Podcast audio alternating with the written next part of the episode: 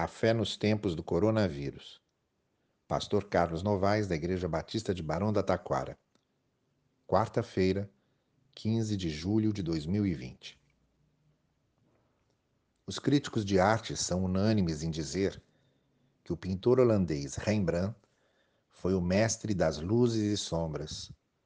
Isto é, em seus quadros conseguia fazer belíssimos contrastes entre o claro e o escuro harmonizando sombras e luzes de forma admirável para outorgar às suas pinturas uma beleza ímpar. De certa forma, nossas vidas são quadros que estão sendo pintados pelo grande artista. E o quadro das nossas vidas não possui apenas luzes, mas também não é apenas um amontoado de sombras.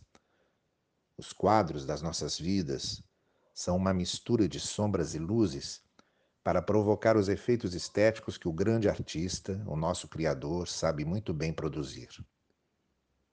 Se fosse por nosso próprio desejo, é certo que gostaríamos que houvesse apenas luzes, dias claros e ensolarados. Mas a vida não é uma paisagem sempre iluminada, de campos floridos e águas cristalinas. A vida também é paisagem noturna, de vales e desertos que precisamos enfrentar na travessia. Mas no final, o quadro terá sua beleza reconhecida, porque a beleza de um quadro não se julga a partir de um recorte ou outro, mas a partir do todo, da tela inteira, da integralidade do desenho e da pintura, da harmonização dos contrastes, da conjugação harmoniosa entre sombras e luzes, como nos quadros de Rembrandt. E o nosso Deus, o grande artista, é um pintor muito mais talentoso do que Rembrandt.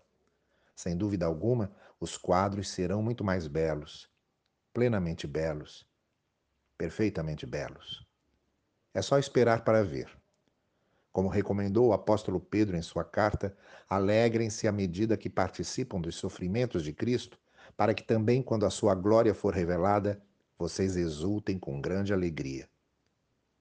Sim, é só uma questão de esperar. Tenha um dia abençoado debaixo da maravilhosa graça do Senhor e até amanhã.